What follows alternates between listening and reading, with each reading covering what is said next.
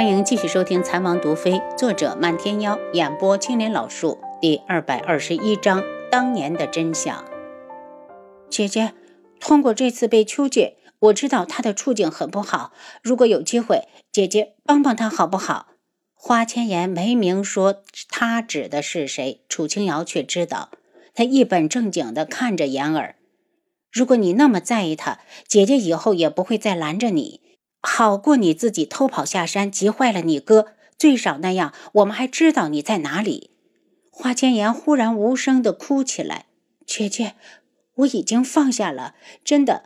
我来都城只是想告诉他，我只是古武山的花千颜，这辈子都不想再和皇室中人牵扯。不管言儿做什么决定，姐姐都支持你。”楚清瑶心疼的替他擦泪。言儿哭了好久，最后才沉沉的睡去。他睡得很香，以至于楚清瑶早上起来的时候，他还没醒。因为今天还有事，楚清瑶告诉花希墨，晚些时候再来看言儿，就走了。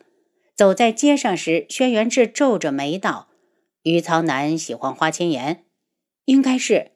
如果不喜欢，怎么会千里迢迢的跑过来？”真给天穹的人丢脸！人家姑娘明明看不上他，他还厚着脸皮不走。说到这个，轩辕志就有气。这事儿他本不想管，你请假出来追姑娘也行，可人家早就心里有人了，你还凑什么热闹？感情的事儿没法说，顺其自然吧。你就当是给他一个机会。如果言儿真的不喜欢他，他会自己死心的。怎么说，他也是贺兰溪带来的，贺兰将军的面子，你还是要给的。楚清瑶也觉得两人没戏。早上起来的时候就没看到漫天妖，不知道他什么时候走了。不过他不在更好，楚清瑶也觉得耳根清净。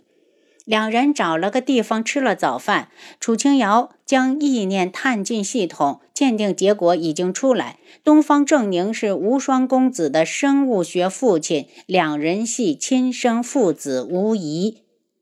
怎么了？见他一脸意料之中的表情，轩辕志问道：“无双公子是东方正宁的亲生儿子。”楚清瑶开口：“其实根本不用鉴定，看两人的脸就知道了。”轩辕志冷笑，连是不是自己亲生都不知道，平白害得自己的女人被人污了清白，还枉送了性命，这就是后宫女人太多的下场。他此生只要阿楚就好，只是可惜了无双。还好他有个疼他的舅舅。楚清瑶叹息：“个人有个人的命数，你用不着总是同情他，就像你父亲。”他在回京的当日就已经官复原职，又住回了曾经的楚相府。楚清瑶愣了下，想到了孙姨娘，她官复原职了，孙姨娘这几年的苦也没白受。但愿轩辕志可不太看好这事儿。据他所知，楚相回京后一直没派人寻找过孙姨娘，整日和北宫紫渊形影不离，恨不得把过去的二十年时光全都补回来。约莫着宫里的早朝结束，两人才往宫里去。今天御书房里除了昨天到场的几人，还多了定王东方铎。这还是没有声张的结果，要是传出去，估计这里就更加热闹了。楚清瑶一眼看到东方顺脸色蜡黄，估计是强支撑着过来的。因为无双公子还没有来，和皇室的人打过招呼后，两人挨着坐下。李皇后一看到楚清瑶，就厉声道：“智王妃，那个孽！”见东方正宁正视着自己，李皇后只好改口：“无双公子怎么还不来？要是伤害我的颜月怎么办？”皇后问错人了，我又不是无双公子。楚清瑶不满的道：“可你们明明是朋友，依本宫分析，你们就是同伙。”皇上，你可一定要为颜月做主，绝不能就让他们走了。母后，本王可是听说，上次颜月去智王府，智王妃没少给他气受，这个仇母后一定要报。东方铎看热闹的不怕事大，摆明了越乱越开心。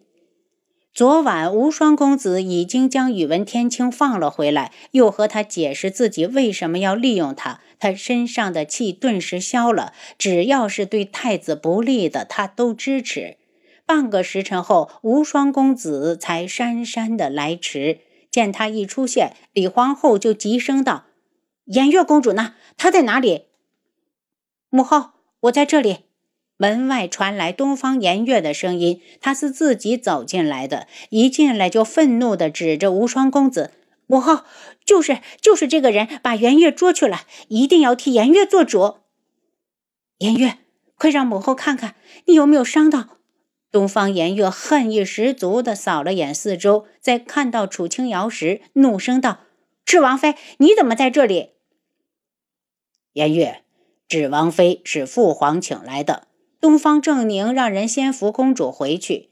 东方颜月哪里肯走，大声道：“父皇就是不关心颜月吗？你可知道这些天颜月是怎么活下来的？他用药控制了我，连让我站起来的力气都没有。如今仇人就在眼前，你不想为我报仇，还想赶我走？到底是不是我亲生的？”东方正宁脸色一沉，就要发火，还是一王抢先道：“皇兄。”颜月才刚回来，估计是吓坏了。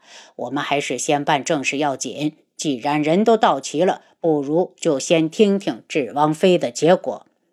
见皇上点头，他又问楚清瑶：“王妃，结果出来了吧？”“出来了，已经证实无双公子和皇上是亲生父子。”楚清瑶从怀里将鉴定的结果拿出来，又怕这些人不信，毕竟这个时代的人很难接受 DNA 的鉴定，又加了一句：“如果还有异议，我可以当着大家的面进行滴血验亲。如果两人的血液相融，就证明是亲生父子。”这个结果早在意料之中。东方正义瞅向无双公子，其实根本不用鉴定，就凭你长得。和皇兄如此的相似，本王就断定你是我东方家正统的血脉。东方正宁端详着无双公子，越看眉眼越像自己。昨天他光顾着发怒了，都没仔细看看这个孩子。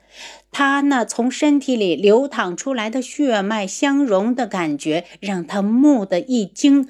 这是微微和他的孩子啊！泪水瞬间打湿了眼眶。当年他对云微微一见钟情，为了得到她，不惜命人暗杀掉他的青梅竹马。这件事做的隐秘，云微微根本不知道。进宫后，虽然一时半会儿的忘不掉旧情人，但他是从骨子里疼他，慢慢的也就将他感化，从而接纳了他。那时的云微微得宠，得他独宠，很快就有了身孕。谁能想到，怀胎七月的孩子就呱呱的坠地？他担心孩子早产，宣了太医过来。太医却告诉他，孩子是足月出生。只是这一句话，就将云微微打入了地狱，将他所有的疼爱都变成了憎恨。他当时像疯了一样，满脑子都是一个念头：云微微竟敢带着野种进宫。丧失理智的他已经忘了两人的第一次。云微微疼得哭出来，还在身下红得像刺眼的梅花。他像只愤怒的狮子，只想要惩处这个女人。其实他的本意是要禁死这个孩子，是云微微拖着虚弱的身子跪下来，死死的哀求，他才饶了那孩子一命，将他们母子一同打入冷宫。